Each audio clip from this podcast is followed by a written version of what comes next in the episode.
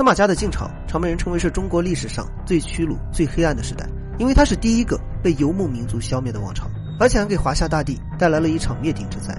今天我们要说的这个王朝，就是覆灭西晋的元凶，这段历史也就是南北朝这个至暗时刻的开端。大家好，我是白冬雪，今天我们要说的就是黑暗时代。刘渊，人称西晋掘墓人，也是整个南北朝乱世的始作俑者。刘渊本是匈奴人，之所以姓刘，是因为他的家族曾与汉高祖刘邦和亲，之后就追随了母姓，后代全部以刘氏为姓。晋朝之所以让后人诟病，就是对外态度上的问题。从商周到秦汉，这些王朝都曾面临过边境问题，但就算是频繁内战的三国，也没有让他们找到可乘之机。后来在曹魏时期，曹老板还曾扣留了南匈奴的单于，让他们每年都要给中原送上质子，为的就是防止这些边境势力的趁虚而入。而这个覆灭西晋的刘渊，就是西晋时期的质子。让一个质子一位人质灭国，这确实是一种莫大的耻辱。因为是质子，所以刘渊从小就生活在都城洛阳，学习汉文化，熟读兵法史书，比一个汉人还像汉人。到了公元三零四年，八王之乱彻底爆发后，这些王公贵族为了夺取皇位，竟然将心思放在了刘渊身上，希望利用他匈奴质子的身份，获得这些边境势力的支持。晋武帝任命他为北部都尉，司马颖推荐他做宁朔将军。所以说，西晋王朝的掘墓人，实际上就是他们自己。当时天下大乱，各地都在爆发起义，就连晋朝人自己都要推翻晋朝，所以刘渊也趁机拉起了反晋的大旗。从身份上来说，没有谁比刘渊更适合做起义军的领袖。一方面他是匈奴单于，可以得到胡人的支持；一方面他又是刘邦的亲戚，有了一个心腹汉室的口号。于是到了公元三零八年，刘渊以刘禅后代的身份称帝，建立了大汉王朝，史称汉朝。至于为什么会有一个赵，后续我们会说到。因为司马家内部的纷争，也是因为晋朝的社会风气太差，使得原本作为正统的西晋王朝，倒成了人们眼中的反面角色。从当时的格局上来看，西晋已经名存实亡，能与汉赵竞争的，就只剩下了西北地区的钱粮和独守在蜀地的陈汉。相比起来，汉赵无疑是其中最强大，也是最有希望统一的政权。那为什么最终失败了呢？最直接的原因就是忘记了初心，开始同西晋帝王一样，掉入了欲望的深渊里。自从刘渊称帝后，各地的起义者也纷纷前来投靠。其中狄族首领单征来投靠时，还将自己的女儿嫁给了刘渊，这个人也就后来的单皇后。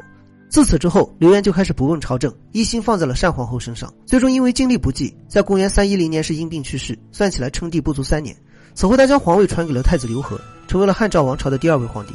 刘渊本想着通过刘和来稳定汉赵王朝的局势，结果没想到适得其反。这个刘和不仅不和气，而且还极其嗜杀。还没等安葬刘渊，就想着杀了刘聪等几个亲兄弟，认为他们拥兵自重，以后可能会夺取自己的皇位。结果还没等他动手，就被刘聪几人提前得知了消息，然后直接就带兵打进了都城。以上整个过程也就三天，算起来刘和也就做了三天皇帝。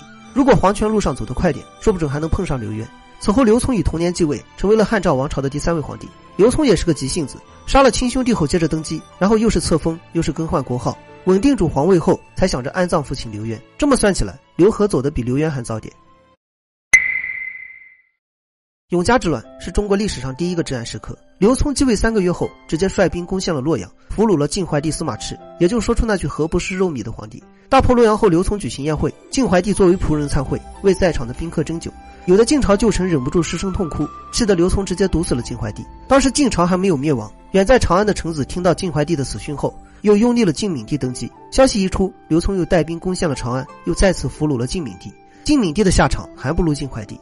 刘聪出行让他做开路的士兵，举行宴会让他倒酒、收拾垃圾，就连上个厕所还要让他在身旁侍奉，比靖康之耻的徽钦二宗还要凄惨。折磨一年后，刘聪直接将其杀害，彻底覆灭了整个西晋。除了覆灭西晋之外，刘聪身上的另一个标签就是好色，而且是极其的好色。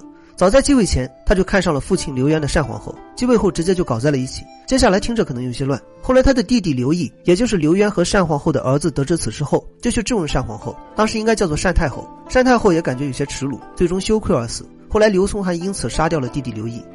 单太后刚刚去世，刘聪紧接着又在全国范围内选妃，主要目标还是大臣家的女子。先是立司空的女儿为左昭仪，又立尚书令的女儿为右昭仪。往后不管是将军的女儿，还是中书监的女儿，通通都一并收入后宫。汉朝有一个叫做刘颖的太保，太保这个官职负责的就是教导皇子。刘聪直接将他的两个女儿、四个孙女全部都收入了后宫。当时西晋已经灭亡，东晋刚刚建立，前赵是最强大，也是最有希望统一的王朝。而且刘聪这个人还善于征战，但却偏偏不打，每天就是一个劲的享受，修建宫殿，祸乱后宫，天天都是山珍海味。最终气得忠臣服毒自杀，奸臣投其所好，其余臣子纷纷摆烂。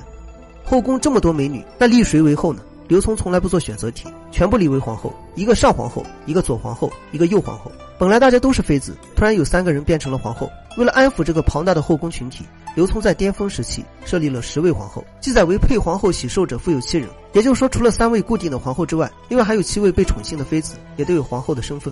除此之外，当时的宦官王审和宣怀天天就在宫外寻找美女，发现漂亮的不管年龄大小，都会将她收为养女，然后再进献给刘聪。刘聪有一个叫做刘福的儿子，天天流着泪向刘聪劝谏，最后活生生的忧愤而死。因为后宫实在太过庞大，所以刘聪时常会三日不醒，百日不出。有的皇后三天两头等不到刘聪，就会找一些男宠入宫。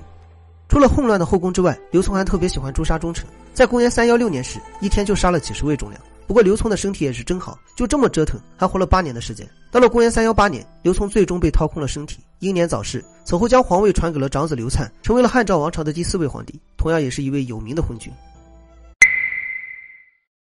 最有希望统一中原的汉赵为什么会突然灭亡呢？这个与刘粲有直接关系。在刘聪去世前，他就四处诛杀自己的兄弟。他知道父亲不喜欢选择题，所以就尽可能的剔除一些选项。登基称帝后，也学着父亲刘聪搜罗美女。后来觉得麻烦，索性将父亲的后宫，包括他的皇后、嫔妃，都一并接了过来，直接一步到位。刘灿的老丈人叫做敬准，他同时也是刘聪的老丈人。接下来可能比较乱，之所以如此，是因为他的女儿曾经是刘聪的皇后，叫做靳月华。在刘灿继位后，靳月华又和刘灿搞在了一起。敬准让金月华给刘灿吹耳旁风，说他的其他兄弟也有造反的嫌疑，而刘灿想都没想就杀光了所有兄弟，而刘氏兄弟的职位和封地则全部交给了老丈人靳准。时机成熟后，靳准直接带兵闯入了皇宫，刘灿还以为是刘氏诸王叛乱，结果突然想到自己兄弟都被自己杀光了，这才知道是靳准叛乱。最后刘灿被自己的老丈人处死，包括刘家的宗庙以及宗庙内刘渊、刘聪等人的牌位又重新烧了一遍。晋准之乱在历史上是一个非常奇葩的事件。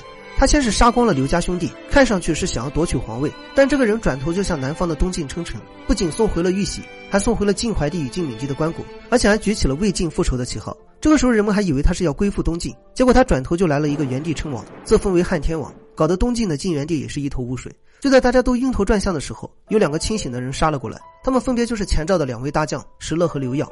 这里要说明一下，之所以刘耀没有被刘灿杀害，是因为这个人是堂兄弟，属于分支。面对气势汹汹的封疆大吏，敬准又开始了迷之操作，想打打不过，又不去求援，而且直接杀死了刘耀在都城的母亲和兄长，为刘耀叠满了怒气。公元三幺八年，刘耀宣布继位，并且封石勒为大将军。两股势力的合并，使得敬准节节败退。下面的人问敬准怎么办，他从来就没说清楚过。然后这些人就联合杀死了敬准，打开城门向刘耀投降。此后，刘耀正式登基，将都城迁往长安。并且将国号由汉改为赵，所以在历史上叫做汉赵。之所以改为赵，是因为他认为自己的实力足够强大，不用再假借汉人之名。因为汉赵发家的地方是在春秋时期赵国这个位置，因此就出现了这么一个赵。此后，刘耀又立杨氏为皇后，这个杨氏就是曾经晋惠帝的皇后杨宪荣，在历史上五次被废，又五次复立，最终成为了刘耀的皇后。不过奇葩的就是做完这一切之后，刘耀又将石勒封为赵公，自己的王朝是赵，石勒的封地也是赵，相当于一手创建了两个赵国。自己将自己的国家分成了两半，再加上石勒听说刘耀对自己动了杀心，索性就直接称帝，建立了后赵王朝，并开始与刘耀对立。其实按理来说，石勒打不过刘耀，刘家确实有征战的天赋，所以一开始后赵都是节节败退。后来到了公元三二八年，双方决定决一死战，结果刘耀犯了酒瘾，临开战前还饮酒一斗，因为失去了指挥，汉赵军队大败，还没有醒酒的刘耀直接坠马掉入了后赵的大军之中。到了次年，后赵军队彻底覆灭汉赵，算起来仅仅存在了二十六年。至此，关于汉赵的故事就结束了。不管是西晋还是汉赵，历史上的大多王朝其实都是自己灭了自己。那我们今天的内容就到这里了，我是白同学，我们下期再见。